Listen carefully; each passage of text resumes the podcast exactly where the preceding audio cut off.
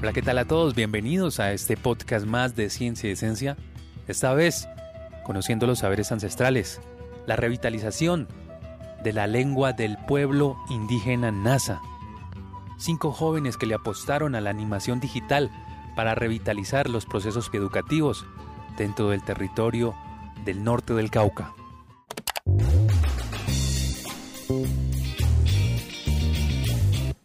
Bienvenidos a Ciencia y Esencia. Ciencia y Esencia. Ciencia es una rama del conocimiento de la humanidad. Para darle solución a un determinado problema. Se basa en la observación, experimentación. Experiencias teórico-prácticas. La ciencia es el norte de la humanidad. Ciencia y Esencia, el podcast en frecuencia con el conocimiento. Iniciamos un podcast más tenemos nuestros invitados aquí a John Hanil y Edison. Bienvenido John y Edison a este programa. Hola, eh, buen día. Pues un placer estar en este programa. Pues muchas gracias por la invitación. Hola, buenos días. Es una gran oportunidad de incursionar eh, nosotros como jóvenes en estos medios que están tomando mucha fuerza y gracias por la invitación. John, pues como sabemos y Edison, estamos en un tema donde ustedes hacen parte de un colectivo que es Tao Studio. Queremos que nos cuenten y hablemos sobre ese tema de Tao Studio, de la producción que ha venido apoyando los procesos pedagógicos y educativos dentro del territorio. Eh, claro, todo nace en base a una necesidad. Eh, dentro de los territorios indígenas y pues nosotros al pertenecer a una comunidad indígena, eh, estamos enmarcados a ciertos sistemas propios y lo que nosotros buscamos como jóvenes es eh, aprovechar las tecnologías. Sabemos que a veces la, comunidad se cierra mucho a esos temas. Entonces, creo que nosotros como jóvenes tenemos esa capacidad de, también de orientar y, experimentar. Y eso es lo que estamos haciendo en este momento. El colectivo, pues es un colectivo de animación sin embargo, incursiona en muchas cosas, como en el diseño, en la diagramación de cuentos, pues dentro del territorio sabemos que tenemos múltiples historias, eh, todo un mundo para incursionar, y eso es lo que buscamos como colectivo, mostrarnos a través de otras formas, porque siempre, eh, digamos, el conocimiento se ha transmitido a través de la oralidad. Siempre había sido de esta manera, por los mayores que tienen ese conocimiento, en la tulpa, pero ahora un niño, un joven nos interesa. ¿Por qué? Por las tecnologías, porque tienen todo este acceso a las redes y pues los ahondan y hay que se hace un desarraigo cultural, digamos, de cierta manera. Y lo que nosotros hacemos es aprovechar de esa manera las tecnologías, mostrando lo que somos, nuestra cultura, eh, nuestros cuentos, nuestros mitos. Entonces eh, estamos encaminados en eso. El tema lingüístico ha sido complejo en cuanto al tema del Nasayugue porque sabemos que hace parte de un componente cultural donde tiene ciertas características culturales, se practica, eso hace que la lengua permanezca. Tavo Estudio Colectivo, ¿cómo hacemos que esos procesos se integren desde las tecnologías de la información y la comunicación? En este caso, mm, que entramos a apoyar eh, los espacios pedagógicos, en cuanto a los niños lingüísticos, ¿no? que son uno de los programas súper importantes que tenemos en el territorio con el programa de lenguas originarias de, de Jambaló, los niños lingüísticos que están ubicados en las diferentes zonas de nuestro municipio, eh, pues llegamos principalmente con nuestros productos audiovisuales a estos niños, pues como rondas infantiles, que es una de las estrategias, digamos, que más importantes que venimos manejando en estos momentos, rondas infantiles contextualizadas y lógicamente en el idioma propio Nasayugüe. Y pues también no solamente en Nasayugüe, sino también en Namtric, que es el Misak, que es la otra cultura que también está pues en nuestro territorio. Aparte de eso, también realizamos eh, karaokes, pues los niños de por sí, creo que nosotros como cuando somos niños nos gusta mucho interactuar con lo que vemos, eh, y todo como con juego, ¿no? Entonces esa es la idea principal, que el aprendizaje sea eh, divertido y eh, entonces el contenido tiene, tiene esto, ¿no? Este plus y, diferente, entonces es como aprovechamos pues la tecnología y siendo más que eso un apoyo para los, los docentes o los capillazas en este caso, se dice a, los, los profes que son los encargados.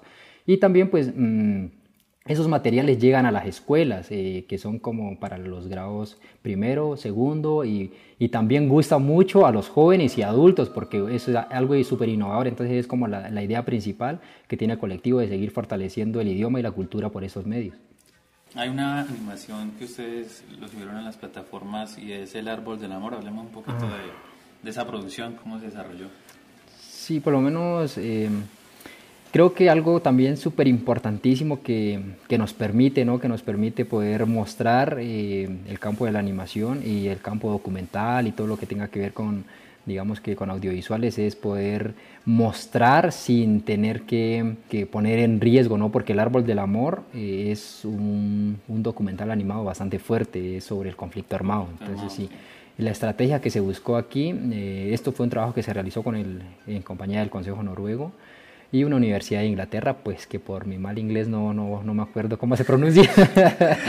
Pero eh, entonces, digamos que esta fue una estrategia muy buena porque por ser eh, un documental muy muy bonito en cuanto a, las historias y muy triste por lo que se cuenta y que son casos de la vida real y que incluso yo tengo parte en esto porque también por ser el eh, por ser jambalueños estamos en una en una época anterior era era súper complicado ese tema entonces el conflicto armado que esta fue una estrategia que se hizo como para proteger las identidades de las personas de los niños en este caso que contaron su, su, vivencia, lo que les había pasado, se hizo en animación. Son personajes animados que no se les muestra, digamos, el rostro de la persona como si fuera un documental grabándolo, sino que son historias para que se enganchen, se, se llegue desde los niños, ¿no? Porque aparte de tener un contenido muy fuerte, se muestra de una manera muy, muy bonita y se cuenta con una línea narrativa que es eh, la, la, las voces eh, son como en prosa, son como en verso, eh, es algo que engancha. Entonces, El Árbol del Amor es un documental que está disponible ahora en nuestra plataforma en Tau Studios, Vimeo, y también está en YouTube, está en Facebook, pueden encontrar por, estas tres, por estos tres medios. Y eh, es como eso, ¿no? Eh, de poder incursionar en, temas que son delicados, pero sin arriesgar a la persona que, que, lo haya vivido. Entonces, digamos que la animación nos da, nos da esa, esa oportunidad de poder hacerlo, eh, mostrar cosas fuertes, pero sin arriesgar a las personas que, que realmente vivieron o que cuentan las historias. Y, y, pues los niños que son como los más afectados en este tema, ¿no? Sí, pues la verdad sí es un, el tema del conflicto en las comunidades indígenas y más en esta, en esta zona del norte del Cauca ha sido bastante fuerte. Y esta historia pues cuenta eso, es contada por la voz de los niños que vivieron, pues en ese momento eran niños, ahora ya son adolescentes que cuentan estas historias, pues, historias muy muy fuertes que, que fueron, que tuvieron que vivir, no fueron digamos ciertamente obligados porque el contexto eh, es bastante complejo dentro de los territorios. Sin embargo, es algo, son verdades ¿no? que a veces el mundo tiene que conocer. Creo que es importante visibilizar este aspecto y pues no, estos campos de la animación nos permiten eso, contar de una manera distinta, pero haciendo, digamos, esa forma de visibilizar eh, qué es lo que está pasando en las comunidades indígenas, en estos territorios que son azotados por la violencia.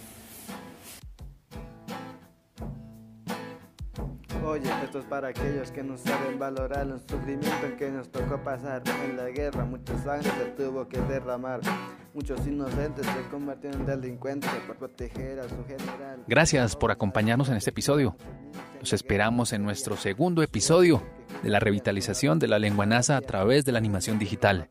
Los invitamos a seguir nuestras redes sociales CDT Creatic y en Spotify como Ciencia y Esencia. Hasta pronto.